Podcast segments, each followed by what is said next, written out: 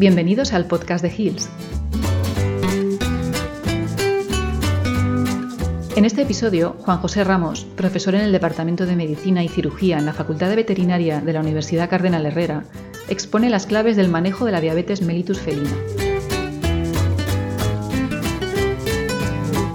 La diabetes mellitus es una enfermedad asociada a un estado de hiperglucemia mantenido en el tiempo. Puede aparecer de forma secundaria, bien a la pérdida o alteración de la secreción de la insulina por parte de las células beta del páncreas, a la disminución de la sensibilidad tisular a la insulina o también debido a una combinación de, de ambas. Como consecuencia tanto de los diferentes factores que afectan a su desarrollo como a la respuesta variable que los diferentes pacientes tienen al tratamiento, es una enfermedad eh, que en ocasiones presenta un manejo complicado o complejo. Los pacientes necesitan terapias individualizadas, eh, requieren controles continuados y modificaciones de las pautas terapéuticas en función de su respuesta clínica al plan inicialmente establecido. Por ello, la comunicación entre el propietario y el veterinario debe ser fluida y es realmente una de las eh, bases fundamentales y de las piedras angulares del éxito terapéutico en esta, en esta enfermedad. En la especie felina, la diabetes mellitus eh, es predominantemente del tipo 2, quizá menos del 1% de los casos eh, son del tipo 1 y puede estar producida por eh, la resistencia periférica a la insulina, depósito de amiloides en los islotes o por pancreatitis linfoplasmocítica crónica. Como factores predisponentes destaca la obesidad, pero también se pueden citar algunas enfermedades como la acromegalia, la enfermedad renal, infecciones sistémicas, ciertos fármacos o incluso factores hereditarios y genéticos.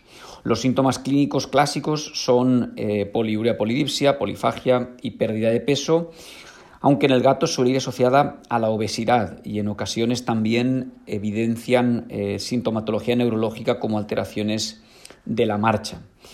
Si la enfermedad eh, es diagnosticada en fases o en estadios más avanzados o descompensados, pueden aparecer síntomas de cetoacidosis diabética como anorexia, vómitos, deshidratación, incluso estado mental deprimido. El diagnóstico se realiza en función de la existencia de síntomas compatibles con la enfermedad y de la detección de hiperglucemia y glucosuria persistente en las pruebas laboratoriales, que normalmente incluyen de manera esencial hematología, una bioquímica completa y analítica de orina. Los eh, objetivos terapéuticos fundamentalmente son eliminar o minimizar los síntomas clínicos consiguiendo que el propietario tenga la percepción de que su mascota tiene una buena calidad de vida, así como evitar la progresión de las complicaciones asociadas a esta enfermedad, como pueden ser las neuropatías periféricas, las eh, cetoacidosis o las tan temidas crisis hipoglucémicas. En la especie felina, en ocasiones, se puede conseguir una remisión de la patología si el tratamiento es instaurado de forma temprana rápidamente y si también tenemos un poco de suerte y el paciente responde de forma adecuada a la terapia.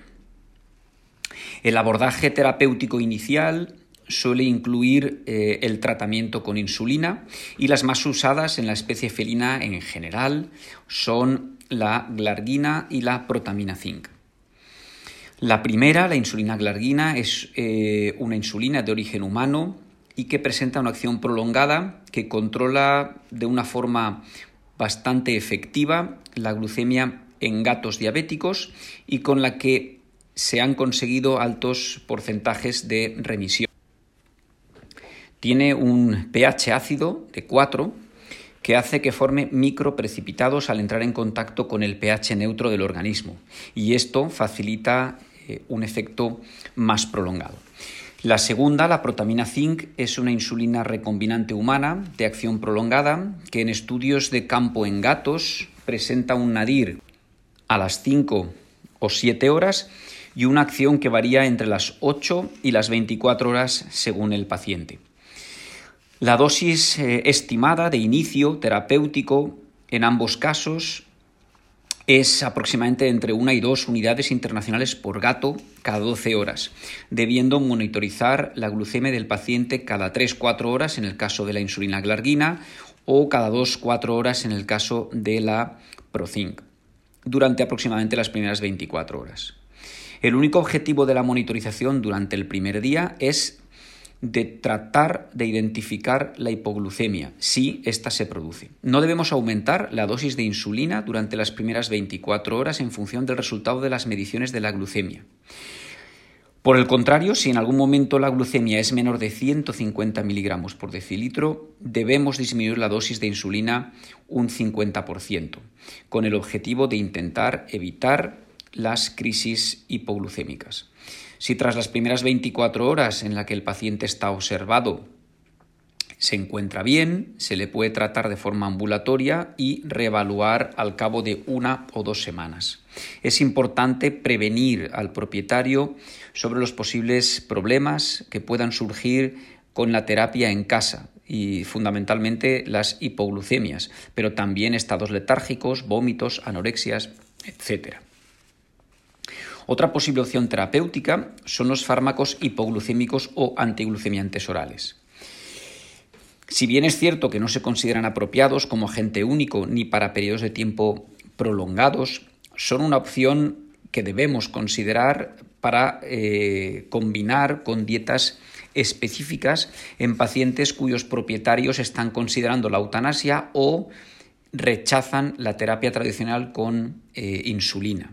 De estos fármacos podemos destacar eh, las sulfonilureas, los inhibidores de la alfa-glucosidasa y las incretinas. con respecto a las sulfonilureas, la más conocida es la glipicida y promueve la secreción de insulina, siendo efectiva aproximadamente en un 40% de los pacientes felinos. Usamos una dosis de 2,5 miligramos por gato vía oral cada 12 horas bueno, se puede doblar eh, esta dosis si no hay respuesta tras un periodo razonable de entre una y dos semanas. En los pacientes que responden al tratamiento con glipicida, debemos utilizar controles analíticos para evaluar la funcionalidad hepática del paciente. Como inhibidor de la alfa-glucosidasa podemos destacar la carbosa que inhibe la absorción intestinal de glucosa y también reduce la hiperglucemia postpandrial. Y por último, las incretinas eh, es un grupo de hormonas gastrointestinales que incrementan la secreción de insulina y ayudan a retrasar el vaciado gástrico. Además, también tienen como efecto eh, incrementar la sensación de saciedad. Los resultados más prometedores con esta eh, terapia de incretinas se han obtenido en el caso de la exenatida. También, de la misma manera, como parte de la terapia, debemos considerar la terapia dietética y como la diabetes en la especie felina está muy estrechamente ligada a la obesidad, una dieta con un ajuste adecuado de las calorías ingeridas es de todo punto esencial para mantener un peso corporal óptimo. La dieta debe contener una cantidad correcta y bien balanceada de carbohidratos y proteínas y ser restringida en grasas. Para ello es necesario, en primer lugar, calcular los requerimientos calóricos del paciente y, en función de la puntuación de la condición corporal, determinar la pérdida necesaria de peso, que debería ser, de forma ideal, entre un 0,5 y un 2% semanal. La dieta en gatos diabéticos debe ser alta en proteína, con como mínimo un 40% de proteína sobre energía metabolizable, con el objetivo de poder evitar la malnutrición y la pérdida excesiva de masa muscular. Al mismo tiempo, debemos tener una cantidad de carbohidratos reducida, generalmente sobre un 12%, porque estos pueden contribuir a hiperglucemia y a la glucotoxicidad. Este patrón dietético con dietas de calidad junto con el uso de insulina ha evidenciado ratios de remisión de entre un 15% y hasta un 100% según diferentes estudios publicados. Normalmente preferimos el uso de dietas altas en proteína y bajas en carbohidratos a las dietas altas en fibra, ya que aunque ambos perfiles nutricionales pueden ser beneficiosos en los gatos diabéticos, con el primero se consiguen tasas de remisión más altas en esta enfermedad. Administrar el alimento en diferentes tomas también es útil porque mejora el control sobre la cantidad de alimento que el gato ingiere y sobre su apetito. Del mismo modo, utilizar comida húmeda en lugar de la seca, si el gato tolera los cambios, que es algo que no siempre se da. Pero si conseguimos hacerlo, mejoramos el tratamiento y la efectividad porque se incrementa la ingestión de agua y se proporciona una menor cantidad de carbohidratos, con lo que además tenemos una menor densidad calórica.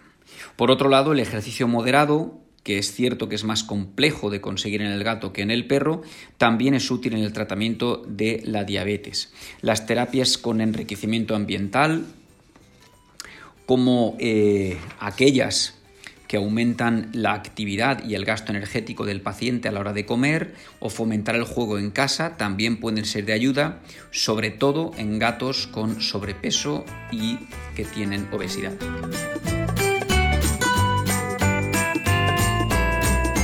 Y hasta aquí este episodio sobre el manejo de la diabetes mellitus en gatos. Esperamos que te haya resultado interesante y te animamos a escuchar otros podcasts de Hills.